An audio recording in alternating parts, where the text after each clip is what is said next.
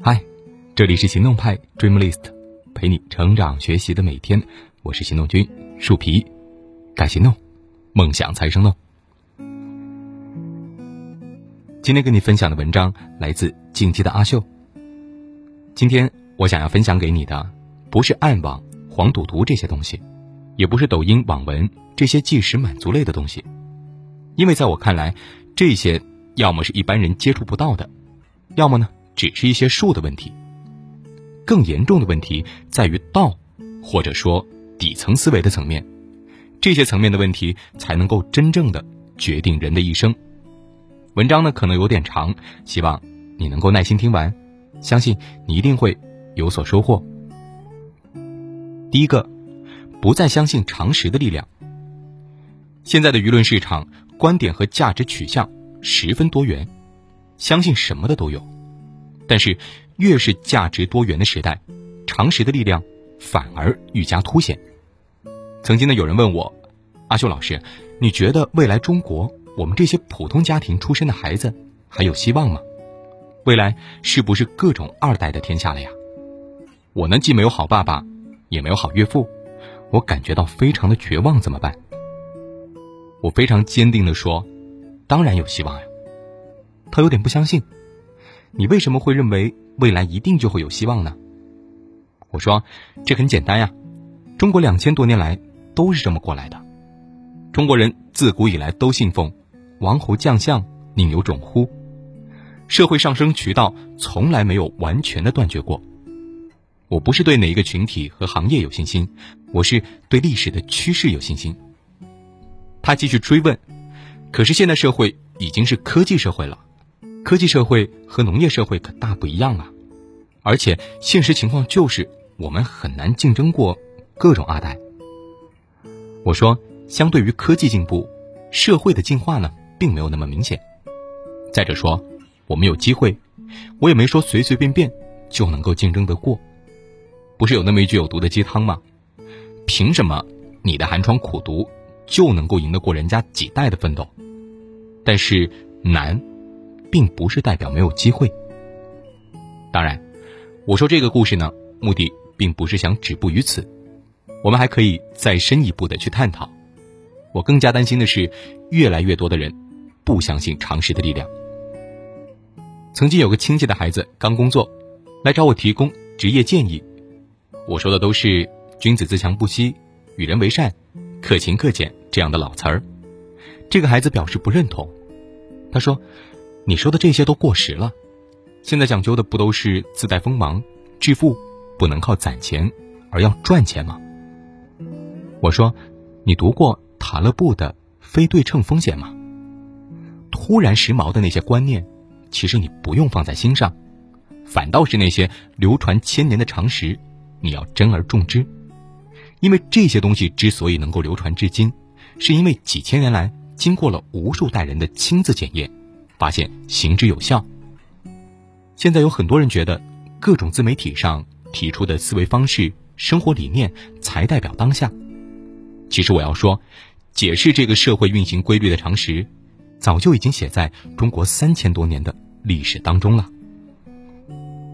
第二，不懂概率是致命的。很多人可能不知道，风险在这个世界上的具体表现就是概率。掌握了概率思维，会对这个世界有更加清晰的认识。比如，有的概率不一定很大，但是一旦触发呢，就会致命。例如闯红灯、嫖娼染病的概率未必很大，但是如果触发，就是致命的。希望你记住我的一句话：不管概率再怎么小，只要是有可能发生的事情，最终一定会发生。特别是在重复次数足够多的情况下，多少次是次数足够多呢？可能是一次，也可能是一万次。还有一种连续性风险的概率更具有致命性，但是呢更加隐蔽。什么叫做连续性风险呢？就是说你做一件事情要出手很多次，可能每次都面临一定的风险，动作越多，失败的概率就越大。如果你还是不明白的话，我类比一下赌博，你可能就懂了。在一家赌场里，只有一种赌博游戏，掷骰子比大小。那么赌场总体的输赢概率呢，都是百分之五十。实际上呢，其实输的概率略大。当你进来玩这个游戏的时候，只玩一次的情况下，你的输赢概率是百分之五十。但问题是，如果你天天来玩，玩一百天，你还有百分之五十的胜率吗？你最终的胜率呢，就成了一乘以百分之五十乘以百分之五十再乘百分之五十，玩多少局就乘以多少个百分之五十。尽管每一次你好像都有约为百分之五十的获胜几率，但是最终赢钱的可能性几乎没有。而且面对这种连续性风险的人。可能根本就坚持不到一百局，中间只要有一次扑街的话，那就出局了。这种连续性风险的可怕之处还在于，它能够给人一种成功希望很大的假象。孤独大脑的老玉老师呢，类比了这么一个题目：假设任何一只股票首次公开募股的第一周，一半可能性上涨百分之八十，一半的可能性下跌百分之六十。现在呢，我们搞个投资策略，每周一买一只 IPO 的股票，周五把它卖掉，然后不断的重复。假设我们有一万的本金，请问年底能够赚到多少钱？一般人的想法呢是这样的：简单的根据期望值计算，每周的投资回报期望值是百分之八十减去百分之六十，然后再乘以百分之五十，等于百分之十。每周赚百分之十。一年下来，利滚利就是一点一的五十二次方。如果我投入了一万元，到年底我会有一百四十二万。那如果真的是这样的话，你比巴菲特牛多了。残酷的现实应该是，一万乘以一加百分之八十，乘以一减百分之六十，再乘以一加百分之八十，再乘以一减百分之六十，以此类推。五十二周下来，你还剩下。一点九五元。尽管这个计算非常的简单，但是绝大多数人其实都想不明白，为什么很多频繁短期操作的股民不赚钱呢？因为他们踩中的呀，恰恰就是连续性风险的坑，操作越多，越容易出问题。你看，不懂概率，人生的风险得有多大呀？第三，不能诚实的面对自己，在错误里。越陷越深。这个世界上，谁害你最惨，谁又骗你最狠呢？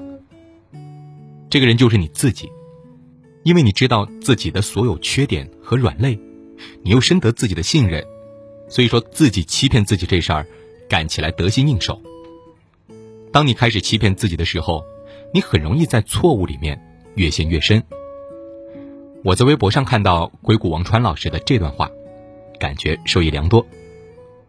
人年轻的时候容易犯两种错误，陷在里面无法迅速改正。一是遇到某种众人都叫好的皇帝是新装的，或者庞氏的骗局，没有能力果断的识别和脱离这种骗局。虽然有时会对里面不合逻辑常识的东西感觉不对劲，但是呢，又因为自己阅历不够丰富或者不够自信，同时又在周围人的裹挟之下。容易长时间的陷在里面，浪费光阴和金钱。比如很多家长呢，想着未来让孩子进入上流社会或者赚大钱，于是就让孩子从小学钢琴。每次孩子被老师和亲朋好友夸奖有天赋，家长的投入呢会更加起劲。有的家长啊，连件好衣服都舍不得买，把钱都花在课程上和钢琴上了。这些孩子耗尽了整个童年。和青春期，勉强考了个专业九级。这时候呢，家长才发现，要么是钢琴和进入上流社会赚大钱一点关系都没有，要么就是自家孩子的天赋根本就没好到那个程度。但是，时间和金钱都已经花出去了。二是自己犯了错误，因为沉没成本和马上认错导致的巨大痛苦，不断的拖延，加大沉没成本。和立刻认错的痛苦，使认错和改错的壁垒越来越大，损失也越来越大。我当初考研的那年呢，就遇到过这么一个大哥，他已经是连续第八年考北大了。在考研之前，他感觉自己二本的学历很难改变命运，再加上北大一直是他的梦想，所以呢，他就在北大南门外的群租房里住下，安心的脱产考研。谁知道啊，这一考就是八年，期间完全没有工作，只能够靠父母接济，或者打点零工来养活自己。其实明眼人都知道，他不适合继续再考了。但是，一方面每年都有后来人为他加油打气，称赞他有韧性、有志气；另一方面，他已经坚持很多年了，此时放下，就前功尽弃。据说呢，在第八年的时候，他还是没考上，最终只好放弃。当你明知道一件事情难以为继，或者……知道自己不合适的时候，坚持往往是徒劳的。此时，还是尽快止损比较好，否则会越陷越深。第四，永远局限在术的层面努力。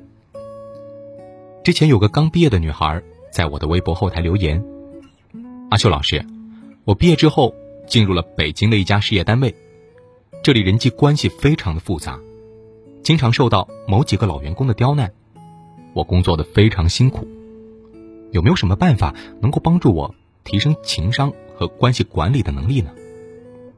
我说，你的问题不在于情商和关系管理，而在于尽快的换一份工作，否则再努力，充其量也就是跟他们一样而已。不要总在术的层面努力，纠结我应该怎么提升口才，应该怎么提升情商，这些努力啊。都不涉及本质。同样的道理，研究销售技巧、沟通表达这些术呢，只能够让你赚点辛苦小钱；只有研究趋势，才能让你赚大钱。选择的差异，经过漫长时间周期之后呢，经过时代大势的放大，加上你的坚持不懈，最终将会带给你巨大的回报。第五，做事情平均用力。无法找到关键支点。我曾经写过一篇文章，里面提到两段话，完全颠覆了我一直以来的价值观。一段是雷军说的，他说：“我考上大学之后，我发现大学并不是比谁考第一，因为在大学里考第一的话，也并不会让你成为一个伟大的人。”一段是黄峥说的，他说：“我在上学的时候有一个较大的遗憾，就是自己。”在追求第一、努力做个好学生上，浪费了过多时间，损失了逆反导弹的青春时光。后来呢，才慢慢的悟到，六十分万岁呀，是个好哲学。当你进入职场，就会发现，人和人的竞争当中，学历当然有帮助，但总体呢，并不看你考了几次第一，拿了几次奖学金，而是看谁更有想法，谁更能够把事情做好。谁更能够体察到老板的意图？谁更能为公司生产更多的价值？那些想要把每一件事儿都做到极致的人，其实是另类的愚蠢。真正合理的做法是在少数关键重要的地方做到完美，而在少数无关紧要的地方六十分万岁。很多复杂系统呢看起来很难解，实际上大多可以通过撬动关键的支点。来进行解题，而少数起到关键作用的，就是这个关键节点。比如在二战的时候，盟军发现对德国重要军事设施的狂轰滥炸，并没有起到应有的作用，德国的坦克、装甲车还有火炮呢损失都很小，因为德国在重点部分的伪装工作做得很出色。盟军研究之后决定，开始大规模重点轰炸德国的轴承厂。造成德国的轴承产量大幅下降，德军的物资产能也就大幅下降了。学会找到并撬动复杂系统的关键节点，这个方法价值连城。那些平均用力找不到重点的人，吃不上阵直接就干的人，往往非死即伤。第六，过度反思，纵容自己陷入负面情绪。我经常呢会接到这类咨询。老师，我觉得自己特别不会说话，虽然我经常自我反思，下次想要好好表现，但又总是弄巧成拙，想要跟对方交朋友，但对方因为我说错话，觉得我是个傻叉。我现在非常的自我怀疑，我该怎么和对方交朋友呢？我说，对方都觉得你是傻叉了，你为什么还要跟对方交朋友呢？很多人都有这个习惯，总以为自我反思是个人提升的唯一途径，不管什么事儿都要自我反思。明明我减肥，今天忍不住吃了一块肉，我太没用了，于是放弃减肥。看了好几本书，写的公号文章没人读，我太没用了，于是放弃写作。努力学了大半年，没能考上研究生，我太没用了，于是呢，就放弃考研。适当的反思呀，确实能够带来自我的提升，但是过度反思就会让自己。陷入自我怀疑的负面情绪当中，越怀疑越不自信，越不自信的话，状态就越差。这都是人的本能，过度的关注负面事件，害怕失败。人呢都是捡了一百块高兴几分钟，丢了一百块，不爽小半天。这在心理学上叫反刍思维，你会特别的爱关注过去那些不好的事，从而对当下造成负面影响。这种负面情绪积累起来，就会严重伤害一个人的自信。那应该怎么消灭这种思维呢？哈佛积极心理学课里强调，幸福感是要刻意练习的。你要把反刍思维调转过来，刻意的去留心生活中的那些小确幸，给自己一个良性的心理暗示，默默的鼓励自己，而不是总关注那些不好的事儿。以上这些内容。有些是我自己踩过的坑，有些事是我见别人踩过的，其中很多对人的一生有着显著影响，但是大多数人习惯而不自知，浑浑噩噩的与坑并存。以上这些内容，希望你也可以思考一下，自己是否也有同样的问题，希望能够帮到你。好了，今天的文章就到这儿，你还可以关注微信公众号“行动派 Dream List”。那儿有更多干货等着你。